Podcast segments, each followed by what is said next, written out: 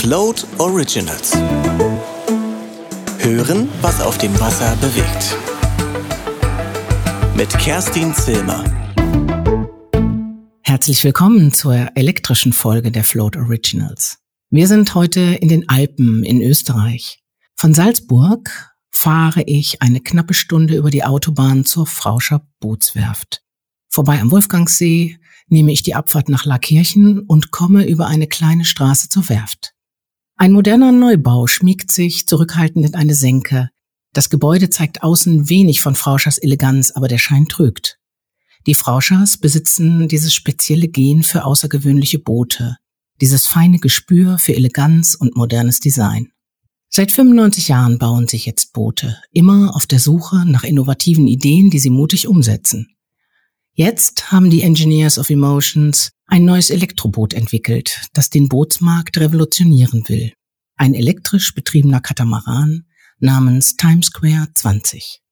Ich begrüße heute den Geschäftsführer für Marketing und Sales, Stefan Frauscher, der uns die neue Frauscher vorstellen wird. Servus Stefan. Servus Kerstin, grüß dich. Stefan, bei der Times Square 20 bin ich sofort in New York auf dem wimmeligsten Platz der Stadt.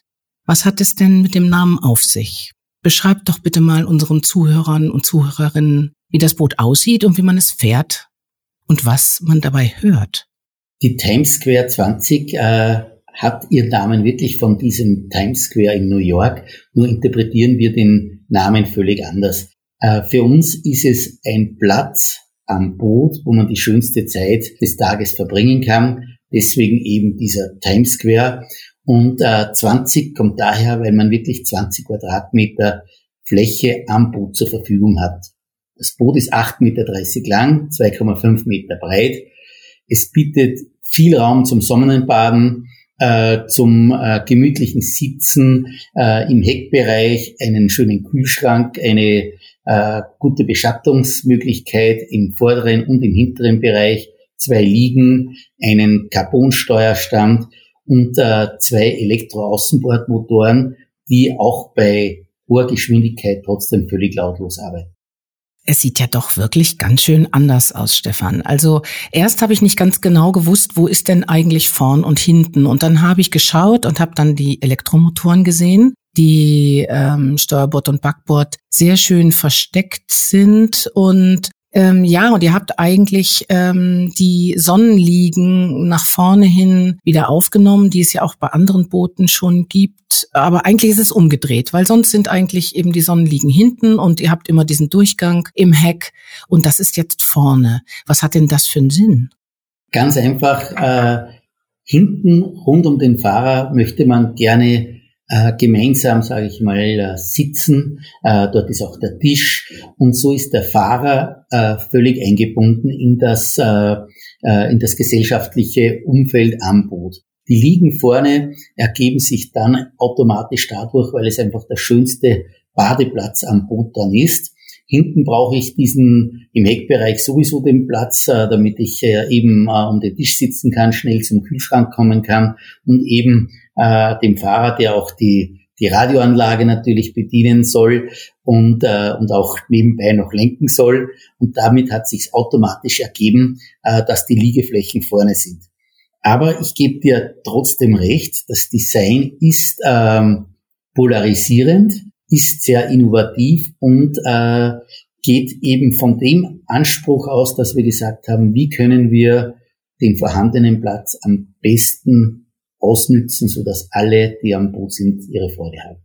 Also ich habe ja sofort mich da äh, auf diese Liege gelegt, ähm, vorne im Bug äh, oder im Bugbereich und dachte so, das muss ja super sein. Dann liege ich auf dieser Liege und äh, höre dann, wie ich das ja schon kenne, auch ein bisschen von euren Booten, dieses ganz leise Plätschern der Motoren. Und die sind ja auch noch am anderen Ende des Bootes. Das heißt, eigentlich höre ich doch ganz wenig, oder? Das ist eines der Geheimnisse dieses äh, Systems. Äh, bei herkömmlichen Booten äh, im Elektrobootbereich sind also die, die Motoren im Rumpf drinnen. Und auch wenn diese Motoren schon sehr leise sind, gibt es trotzdem ganz leichte Vibrationen. Hier bei diesen Elektroaußenbordmotoren hört man wirklich bis auf das Plätschern des Wassers und eben den Widerstand, den der Motor selber im Wasser hat, nichts. Also kein anderes äh, Motorengeräusch. Und das ist schon sehr speziell, weil man einfach das nicht gewohnt ist, äh, dass man auf einmal mit äh, äh, Maximalgeschwindigkeit von ungefähr 25 kmh über das Wasser gleitet. Also wie halt ein Katamaran gleitet. Der hat ja keine reine Gleitfahrt, so wie man es von einem herkömmlichen Boot kennt, aber über, sagen wir halt über das Wasser zischt und äh, und dabei äh, und dabei eben ist auf dieses Geräusch nichts hört. Ja, und äh, diese Motoren, die ihr jetzt verwendet habt, sind auch wieder Motoren von Torpedo, mit denen ihr ja schon sehr lange zusammenarbeitet. Das heißt, das ist ja auch eine gewachsene ja, eine gewachsene Beziehung, man kann sich aufeinander verlassen. Außerdem bauen ja die, ähm, baut ja Torpedo äh, Elektromotoren, die ja auch wirklich serienmäßig hergestellt sind und damit irgendwie auch ein geschlossenes System haben und sehr sicher sind. Welche Motoren habt ihr denn jetzt gewählt bei diesem Modell? Der Standardmotor startet bei 2 kW, 2 mal 2 kW, aber die gängigste Version, die wir wahrscheinlich einsetzen werden, ist der 2 mal 10 kW Motor, der es jetzt im Markt gibt. Äh, dieser verrat hier etwas, äh, es gibt auch, es wird ein kleines, stärkeren Motor hier noch geben, also der bis auf 12 kW raufgehen wird. Und diesen Motor werden wir zweimal hier auch einsetzen können. Und wie weit komme ich denn dann mit dem Boot? Wir haben am Boot einen Computer, der einem genau anzeigt, äh, bei welcher bei welchem Energieverbrauch oder bei welcher Geschwindigkeit man noch wie weit kommt. Also es obliegt dem Fahrer einfach selber äh, hier seine, seine Entscheidung zu treffen, wie schnell er fährt. Bei Höchstgeschwindigkeit wird er ungefähr 25 bis 28 Kilometer weit kommen. Aber bei einer kleinen Reduktion der Geschwindigkeit verdoppelt sich dann schon äh, der gesamte, äh, die gesamte Reichweite. Also hier hat man ohne weiteres die Möglichkeit, einen ganzen Tag am Wasser zu verbringen und auch Distanzen von äh, 60 Kilometer oder mehr äh, pro Tag zurückzulegen. Ja, das stelle ich mir interessant vor. Und vor allem, ähm, ja, glaube ich eben, dass man äh, auch gar nicht so unbedingt so wahnsinnig schnell fahren muss die ganze Zeit, oder? Der, der Spaß liegt doch wahrscheinlich irgendwo in der Mitte, ne? Ja, er liegt in der Mitte. Äh, ich sage mal ein, ein Beispiel hier. Man fährt langsam zum Restaurant hin, hat vielleicht dort schon, äh, äh, unterhält sich mit seinen Freunden, hat die Musik an, hat vielleicht äh, den ersten Aperitif in der Hand, dann geht man Mittagessen, dann nach dem Mittagessen ein bisschen baden und vielleicht möchte man dann am Abend trotzdem dann schneller Retour fahren und wenn man dann einmal den Hebel auf den Tisch legt, dann fährt man trotzdem dann mit einer doch sehr annehmbaren Geschwindigkeit dann schon wieder nach Hause. Und jetzt ist es ja so, das ist ja äh, nicht das erste Modell, das ihr entwickelt. Ganz im Gegenteil. Dein Großvater Engelbert Frauscher hat 1927 die Werft gegründet und dein Vater Hans Frauscher hat sie übernommen und hat dann 1955 mit dem professionellen Bau von Elektro, äh, von elektrisch angetriebenen Booten begonnen. Der Hintergrund war damals das Verbot von Verbrennern auf dem Traunsee und anderen österreichischen Seen. Und du warst ja als Junge selbst auch schon früh dabei. Wie war das denn damals mit den Elektrobooten? Es war so, ähm, nach meinem äh, Großvater war mein Onkel, der Ernst, und mein Vater, der Hans, gemeinsam haben sie die Firma übernommen und die haben relativ rasch auf die Elektroboote gesetzt. Zuerst waren es ganz kleine Holzelektroboote. Äh, in weiterer Folge sind es dann äh, vor allem Vermietelektroboote gewesen, äh, die bei uns am See, aber auch äh, bis, in, bis nach äh, Friesland äh, eingesetzt wurden. Und äh, wir haben bis äh, sage ich mal, bis in die Ende des letzten Jahrhunderts, ich glaube bis zu 2000 äh, so Vermietelektroboote dann gebaut. Mhm. Und mein erster Zugang äh, zu, zu den äh, Elektrobooten war der, wir haben eine Bootsvermietung in Gmunden am, äh, auf der Esplanade gehabt. Und äh, sowohl mein Bruder als auch ich haben im Alter von ungefähr zehn Jahren dann angefangen, als Schifferlbur zu arbeiten. Schifferlbur heißt bei uns äh, der Job dafür, dass man äh, die Gäste, einfach den Gästen ins, äh, ins Boot hilft, das Boot dann wieder an, äh, auffängt, besonders freundlich lächelt und hofft, dass man ein bisschen Trinkgeld bekommt. ja, das kann ich mir gut, da kann ich mir vorstellen, hat es bestimmt immer gut geklimpert bei dir in der Tasche. wir haben uns bemüht, aber es hat sich, ja, hat sich natürlich ausgezahlt und dafür haben wir uns wieder ein Eis gekauft dann bei der nächsten Konditorei und, und so ist der Sommer eigentlich vorbeigegangen, ja. Das war unsere, die, die Mutter war froh, dass sie sich um uns nicht kümmern hat müssen, weil die hat ja im, auch in der Firma mitgearbeitet und wir waren gut versorgt und haben nebenbei natürlich auch das gesamte Bootsgeschäft von der Pike aufgelernt. Mhm. Ja, und, äh, und das ja auch wirklich äh, sehr gut, weil ähm, ja nicht nur ähm, bist du Motorboote gefahren, sondern du bist auch gesegelt und äh, das auch sehr erfolgreich. Kannst du mal einen ganz kleinen Schlenker machen, Stefan, zu deiner Segelerfahrung und deinen Pokalen? Gerne. Äh, Segel gelernt habe ich in unserer Segelschule, die mein Vater und meine Mutter auch betrieben haben. Da hat es einen Kinderkurs gegeben. Und äh, ich war auch dort sehr, sehr viel Zeit und habe äh, allen äh, anderen Kindern äh, so ungefähr bin ich auf die Nerven gegangen, weil ich immer geglaubt habe, ich weiß alles besser. Aber es hat sich dann über die Jahre herausgestellt, dass ich trotzdem also für dieses Segeln äh, ein Talent habe und äh, ich durfte dann schlussendlich in den Segelbooten, die wir auch in der Werft gebaut haben, zum Beispiel in dem H-Boot, äh, Weltmeister werden, mehrere Male deutscher Meister, 25 Mal österreichischer Meister und auch in anderen Bootsklassen dann äh, erfolgreich. Ja, und dann hast du äh, das Segeln sein gelassen und hast dich voll auf die Motorboote und Elektroboote konzentriert.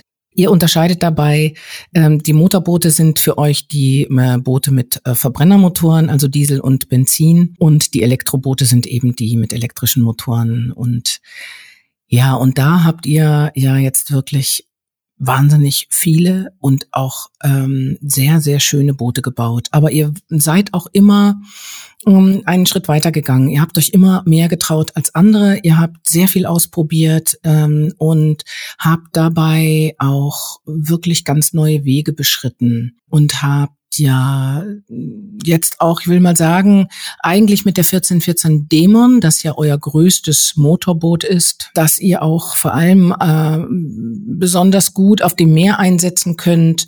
Äh, mit diesem Boot habt ihr, wie ich finde, ähm, ja einen ganz großen Designschritt gemacht, eigentlich den größten. Und Hintergrund ist ja, dass ihr dabei in einem guten Team zusammenarbeitet mit dem Harry Miesbauer, der ja für eure Rümpfe zeichnet und eben auch vor allem mit Gerald Kiska, der ja für viele von euren innovativen Designs äh, oder der ja für viele von euren inno innovativen Designs steht.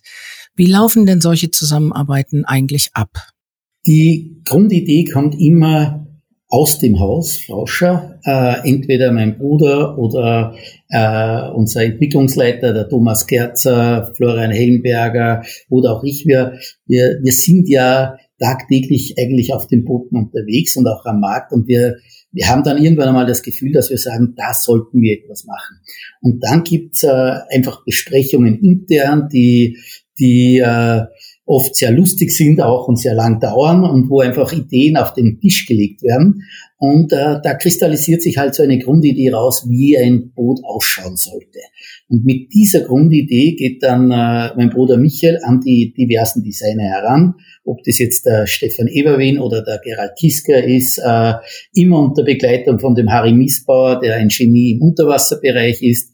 Und äh, dann geht's los. Und hier ist auch der Thomas Gerzer, unser Entwicklungsleiter, eingebunden. Und dieses Dreigespann oder Viergespann des Bootsbauers, des äh, Künstlers und des Technikers hier gemeinsam äh, äh, an einer Lösung zu arbeiten, das ist immer sehr aufregend, spannend, manchmal mit Reibereien verbunden, äh, aber äh, im Endeffekt immer ein sehr, sehr konstruktiver Prozess, der eben dann zu diesen schönen Booten führt, äh, wie du sie kennst. Ihr habt ja diese, äh, diese Firmenkennwerte entwickelt und äh, darin steht ja tatsächlich, äh, dass euer Anspruch Innovation und Design eben in diesen Firmenkennwerten verankert ist. Das ist ja ein sehr hoher Anspruch und äh, bedeutet eben, dass man jetzt überhaupt gar keine Boote von der Stange baut und dass man eben auch entsprechend Zeit für die Entwicklung benötigt. Ich kenne dieses Projekt von der Times Square schon seit Ende 2018, wo ihr es einem engen Kreis von Freunden, Bekannten und äh, Familienmitgliedern sozusagen der Werft vorgestellt habt. Und dann kamen ja doch noch sehr viele Entwicklungsschritte und ihr habt ja sogar ein Holzmodell gebaut, mit dem ihr das Konzept auf dem Traunsee erst einmal getestet habt. Kannst du mir ein bisschen was über dieses Holzmodell erzählen? ja, wir haben, du, wie, gesagt, du kennst dieses äh, Projekt schon mehrere Jahre, aber es hat uns schon vorher umgetrieben, einfach aus dem Grund heraus, dass wir dass wir weniger Energie verbrauchen möchten und da hat sich einfach der Katamaran angeboten. Äh, und wir wollten das dann einfach einmal mit Elektroaußenbordern testen und haben ein Holzmodell äh, gebaut, dem wir den klingenden Namen Grundlsee gegeben haben. Das ist einfach um, das ist ja der regionale Bezug, sage ich einmal, und, und um auch äh, das Ganze nicht zu hochtreibend am Anfang zu gestalten. Und mit diesem Holzmodell, da haben wir noch zwei äh, Sonnenliegen einfach aufgestellt und aus äh, Styroporklötzen einen, äh, einen, äh, einen Fahrersitz zusammengeschraubt. Und mit dem sind wir eine Saison auf dem, äh, auf dem Trans herumgefahren und haben natürlich äh, nur Fragezeichen bei unseren äh, Freunden und so weiter in den Augen gesehen. Aber wenn wir jemanden eingeladen haben, dass er da mit uns mitfahrt, war dann sehr rasch die Erkenntnis da, um was es geht und was uns hier antreibt. Und dann äh, waren wir uns eigentlich sicher aufgrund dieser Reaktionen, dass wir auf dem richtigen Weg sind.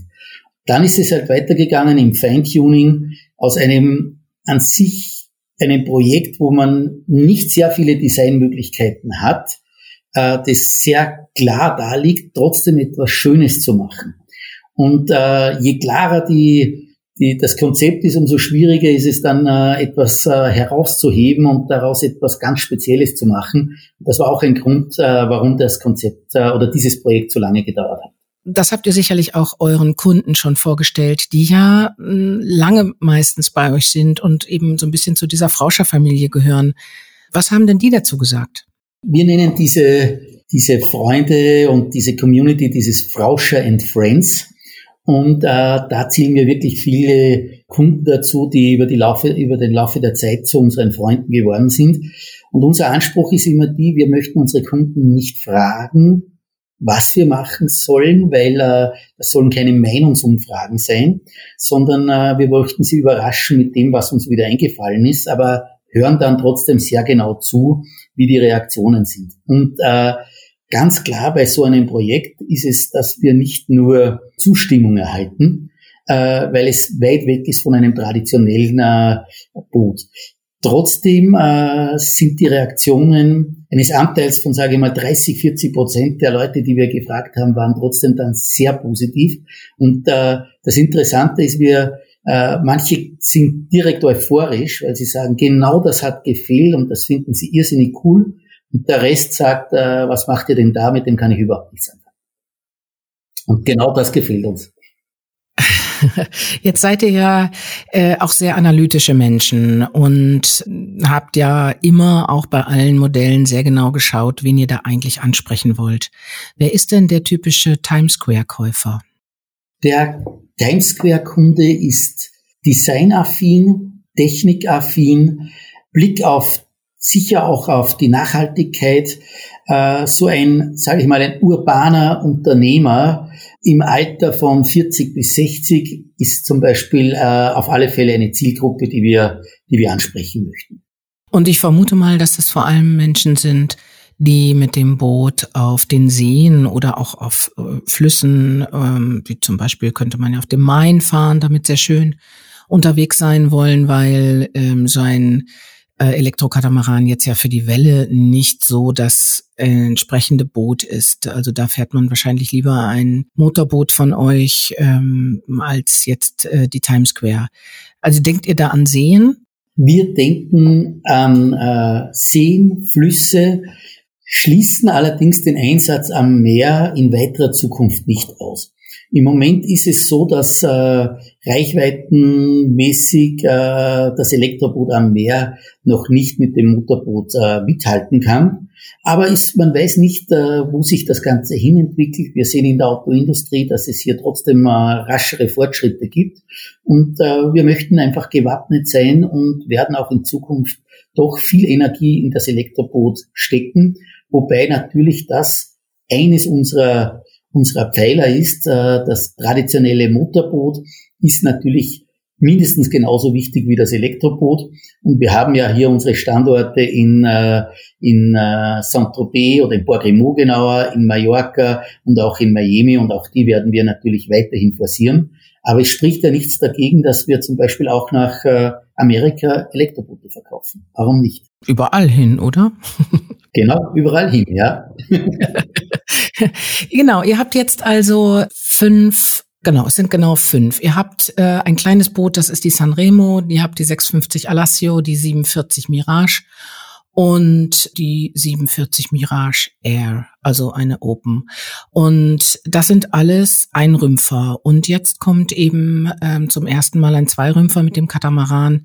Ist es so, dass ihr tatsächlich auch aus eurer Erfahrung mit den Einrümpfern gesagt habt, das müssen wir jetzt ändern, weil eben wir immer wieder das Problem haben, was alle ja haben, die mit Einrümpfern oder Verdre äh, also mit äh, äh, Gleitrümpfen unterwegs sind, doch viel mm, ja viel Verdrängung haben. Und Verdrängung bedeutet ja im Elektrobootsbereich eben auch immer ja sozusagen Bremsen im äh, in der Geschwindigkeit und in der Reichweite.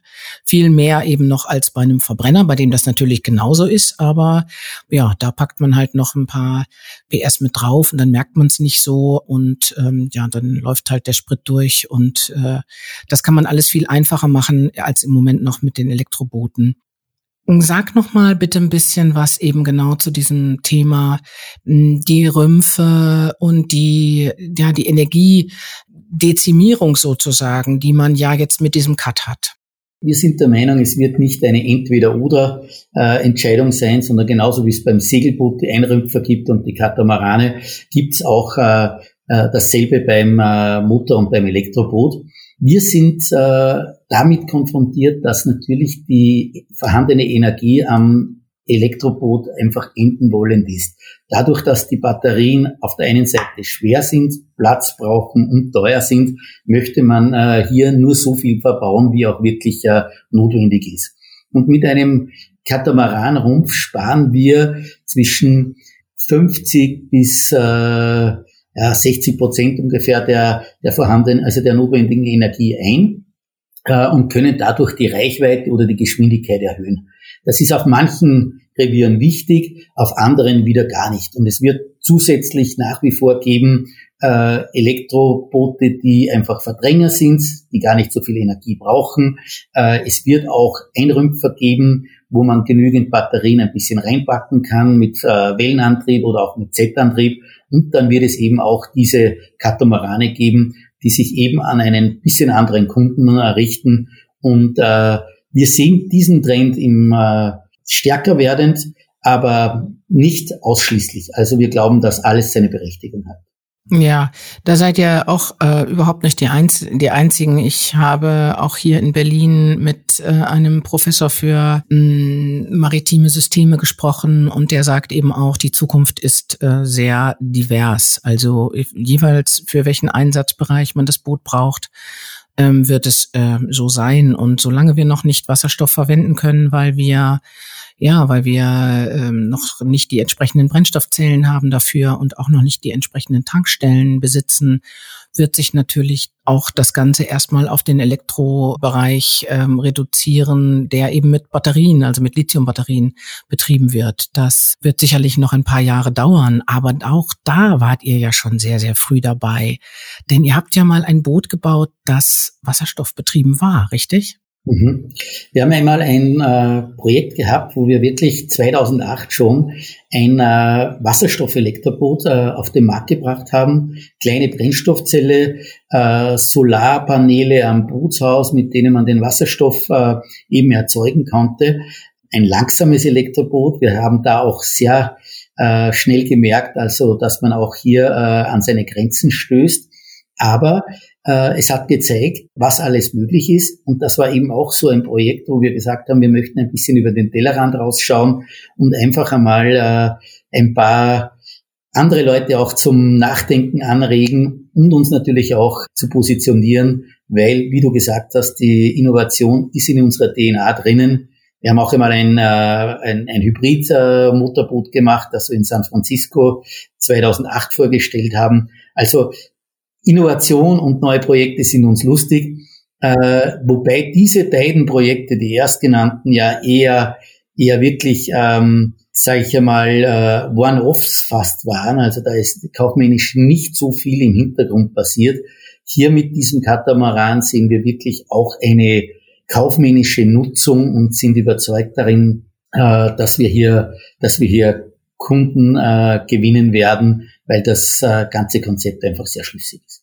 Ja, und äh, wie du schon ganz richtig sagst, ihr habt's lustig und äh, das kann ich auch tatsächlich nur bestätigen. Immer wenn ähm, wenn äh, ich mal zu euch in die Werft äh, kommen darf, dann äh, ist das immer sehr aufregend und spannend und eben auch tatsächlich lustig, weil es euch ja irgendwie auch sehr viel Spaß macht, eure Boote zu entwickeln und zu bauen und natürlich auch zu fahren.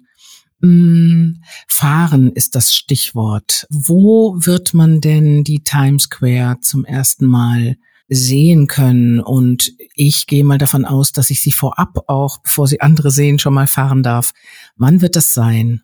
Der Prototyp ist fertig. Also der, das erste Bau Nummer eins ist fertig. Wir machen gerade professionelle Fotos damit und werden dann im Juni am Traunsee und am Attersee mit dem Boot fahren und werden dann schon auch schauen, äh, das Boot zum Beispiel im Laufe des Sommers nach Berlin zu bringen, in die Schweiz zu bringen und schlussendlich auch zum Beispiel auf der Cannes Bootsmesse dann äh, auszustellen und hier die im Messebereich dort die Weltpremiere zu feiern. Ja, dann hoffen wir mal, dass Cannes stattfindet. Äh, alles andere bin ich sicher, dass ihr das hinkriegt und äh, natürlich finden wir es in Berlin ganz besonders toll, wenn das Boot auch hier in Berlin gezeigt wird.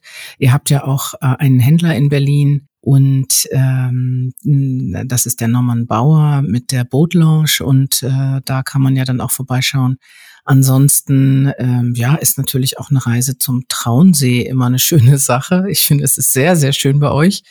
Wir, und, wir freuen uns immer, wenn du uns besuchen kommst, Kerstin. Und äh, verspreche dir, du darfst das Boot hier natürlich als eine der ersten Probe fahren. Aber auch der Norman Bauer wird eine, hat eine Times Square 20 bestellt und wird sie diesen Sommer noch äh, ausgeliefert bekommen und auch er wird dich sicher gerne mal in Berlin mitnehmen und dann über eine Reise über den Wannsee in die, in die, ins Zentrum der Stadt und so weiter machen. Äh, und genau so stelle ich mir das vor. Kann man ein paar Leute mitnehmen und äh, durch die Kanäle langsam fahren und dann zum Schluss halt einmal auch bisschen schneller wieder retour ja, genau. Ja, das macht tatsächlich auch viel Spaß, hier in Berlin zu fahren. Das Einzige, was äh, man dann haben muss, ist ein Funkschein, weil sonst darf man nicht durch das äh, Regierungsviertel fahren mit dem Boot und äh, es reicht auch, wenn man ein Kapitänspatent hat. Das ist mhm. auch nicht verkehrt. Also ein Freund von mir hat sowas, der äh, hat äh, alle Scheine, die, die man so haben kann und der darf hier ganz frei fahren und den würde ich dann vielleicht sogar einladen, weil ich habe nämlich keinen Funkschein. Ich auch nicht. ja, Stefan, und wie ist es denn ansonsten so? Ähm, ihr ähm, seid ja eben überhaupt keine, die jetzt in ihren Bergen, sich in ihren Bergen äh, verschanzen, sondern die eben da weit oben drüber hinausschauen. Und ihr habt ja ähm, nicht nur äh, den einen Standort eben am Traunsee, ihr habt ja auch noch mehrere Standorte. Wo seid ihr überall inzwischen ähm, sesshaft sozusagen oder wo habt ihr Stützpunkte? Irgendwann haben wir mitbekommen, wenn wir Boote ans Meer verkaufen möchten, dann äh, sollen wir auch dort präsent sein, weil äh, auch Kunden äh, unsere größeren Boote nicht am Traunsee testen möchten, sondern einfach vor Ort, dort, wo sie sie auch einsetzen. Und wir haben angefangen in Mallorca, in Port Adriano. Das ist unser längster aus oder am längsten dauernder äh, Standort, den wir, den wir haben. Das sind jetzt äh, fast zehn Jahre, dass wir dort sind. Und äh, dort haben wir auch fast alle unsere äh, Motorbootmodelle zum Testen dort. Und äh, einige Jahre später sind wir dann nach äh, Saint-Tropez, Bois-Grimaud gegangen, haben dort auch eine eigene französische Firma gegründet und auch dort haben wir jetzt äh, Modelle von der 1212 Ghost, von der 1414 Dämon oder die 1017 GT vorhanden und auch dort kann man eben diese Boote Probe fahren. Letztes Jahr haben wir dann eine, eine Firma in Miami noch gegründet. Das nicht unbedingt so, dass wir dort dauerhaft vor Ort sind, aber wir haben einen sehr emsigen Partner dort, der auch Vorführboote selbst zur Verfügung hat und den unterstützen wir auf diese Art und Weise. Und äh, trotz Pandemie und äh, Covid ist auch Amerika im letzten Jahr gut gelaufen und äh, ja und ist für uns auf alle Fälle auch ein Zukunftsmarkt. Hm. Zu dem Thema Zukunftsmarkt. Wo seht ihr euch denn äh, in fünf Jahren? Hast du so ein Bild? Ähm, schreib doch mal Frauscher, äh, die Frauscher Werft äh, in fünf Jahren. Wir möchten uns kontinuierlich weiterentwickeln, aber eben unserem uns selbst treu bleiben. Das heißt, wir bauen im Moment ungefähr 90 neue Boote pro Jahr und wenn es in fünf Jahren 120 sind, dann freuen wir uns. Wir möchten gerne ein exklusiver Anbieter bleiben. Wir bauen alle Boote nur auf Kundenwunsch. Das heißt, wir möchten nicht Lagerboote von der Stange bauen, sondern uns wirklich ganz genau auf die Wünsche unserer Kunden einlassen und bei dem ganzen, bei dieser ganzen Entwicklung aber wachsen. Und äh, wir sehen viele neue Märkte noch für unsere Motorboote. Wir sind da gerade erst so richtig durchgestartet und haben jetzt gerade zum Beispiel neue Händler in Kanada gefunden. Äh, der Markt in Russland ist ein guter für uns auch. Also da gibt es wirklich noch viele Bereiche, wo wir tätig werden können. Und mit gleicher Energie äh, widmen wir uns der Weiterentwicklung der Elektroboote, weil wir auch hier sehen, dass es äh, sicherlich neue Märkte geben wird. Wir haben jetzt schon international in interessante Gebiete verkauft, Boote nach Kasachstan, mein Bruder hat gerade ein Boot nach Uruguay verkauft. Äh, wir, wir sehen auch hier eben Polen zum Beispiel als Markt und vor allem eben auch äh, den deutschen Markt wie Berlin, äh, großer Zukunftsmarkt auch für uns. Und da möchten wir insgesamt Gas geben. Und diese zwei Bereiche treiben uns um, wobei wir uns bemühen, trotzdem immer noch Augen und Ohren offen zu halten, ob es noch äh, zusätzliche Sachen gibt, ob das jetzt äh, im Produktbereich ist oder eben im, im regionalen Markt. Äh, das heißt, in fünf Jahren stehen wir vielleicht wieder woanders und wissen, und es hat uns äh, irgendwie aus einer Zukunft, äh, aus einer Zufälligkeit dorthin getrieben. Das heißt, offen bleiben und trotzdem den Fokus nicht aus den Augen verlieren. Mhm. Und ihr seid eine Familienwerft. Kommen wir doch nochmal auf das Thema Familie. Naja, schau, es ist so, die, Gegründet hat der Engelbert, mein Großvater, dann war mein Onkel Ernst und mein Vater Hans. Und der Ernst ist eben der Vater von der Andrea und der Hans ist der Vater von Michael und mir. Und äh, daher sind wir also jetzt zu dritt hier. Die Andrea kümmert sich hauptsächlich um unseren Hafen. Wir haben am Traunsee ein, äh, einen sehr gut gehenden, tollen Hafenbetrieb äh, mit äh, ungefähr 250 Liegeplätzen und äh, den Werftbetreib, den leiten äh, hauptsächlich mein Bruder Michael, ich und dann haben wir noch äh, Mitarbeiter äh, wie zum, äh, unserem äh, CFO und äh, den Andreas Ahammer und den Florian Helmberger als Vertriebsleiter und hier in diesem, sage ich mal, vier Gespann äh, leiten wir die vier, die, die Werft hier heraus. Und ähm, jetzt habt ihr auch äh, jeweils noch mal zwei Kinder. Du hast zwei Töchter und der Michael hat zwei Söhne und die und eine Tochter, die allerdings äh, in London äh, arbeitet im, äh, im Bereich Tourismus. Okay. Okay. Ähm, es aber, ist so kompliziert, du wirst nie, ja, das, das nicht können, das ist für, für Insider schon schwierig. Okay, ja, nicht schlimm, äh, muss ja auch nicht, aber interessant finde ich daran, äh, dass äh, es ja dann auch eine vierte Generation geben wird, richtig? Mhm, genau. Äh, und äh, das ist schon ziemlich, jetzt sage ich mal, äh, auf der einen Seite natürlich eine tolle Sache, dass eben die Kinder von der Andrea, die hat zwei jüngere Söhne, sich für das Business interessieren, die zwei Söhne von Michael sich wirklich für dieses Geschäft interessieren. Meine Tochter Johanna arbeitet bei uns jetzt schon im Marketing mit und äh, wie es so in einem Familienbetrieb ist, ist natürlich äh, äh, nicht alles immer eitle Wonne, aber auf der anderen Seite natürlich bei uns schon wirklich im Blut drinnen. Wir haben etwas von unseren Eltern mitbekommen, haben das weiterentwickelt und was gibt es Schöneres als diese Entwicklung und diese äh, Firma wieder in die nächste Generation zu tragen und äh, dann zu übergeben und sich auch irgendwann einmal natürlich zurückzuziehen, damit äh, auch die nächste Generation ihre eigenen Ideen umsetzen kann. Und in diesem Prozess sind wir jetzt gerade drinnen. Das ist an einem Tag leichter, an einem anderen Tag ein bisschen äh, komplizierter, aber im Grunde genommen äh, eine tolle Entwicklung und auf die sind wir auch sehr stolz. Ja, das äh, ist ja auch großartig, weil in äh, ja, äh, Familienunternehmen sind, äh, sind oder beziehungsweise können etwas sehr Stabiles sein. Und in eurem Fall kann man ja nicht anders sagen, als dass das eben so ist.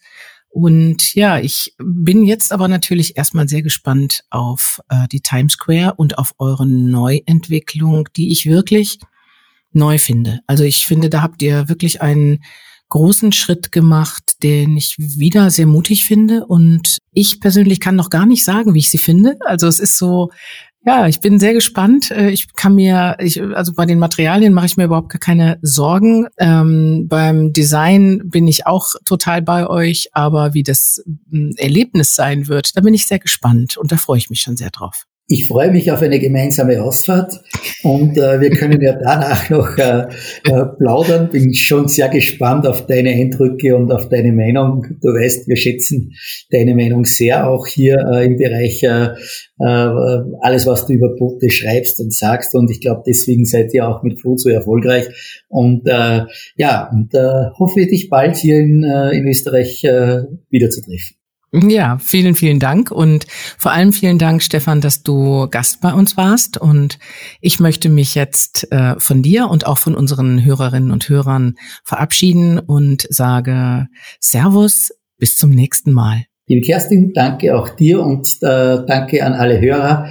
Für Fragen stehen wir immer zur Verfügung und ihr werdet das ja bald auch hier äh, auf unserer Homepage und in diversen Medien auch dieses Buch sehen. Okay. Dann Bis dann. dann alles Gute. Alles Ciao. Gute. Float Originals. Hören, was auf dem Wasser bewegt.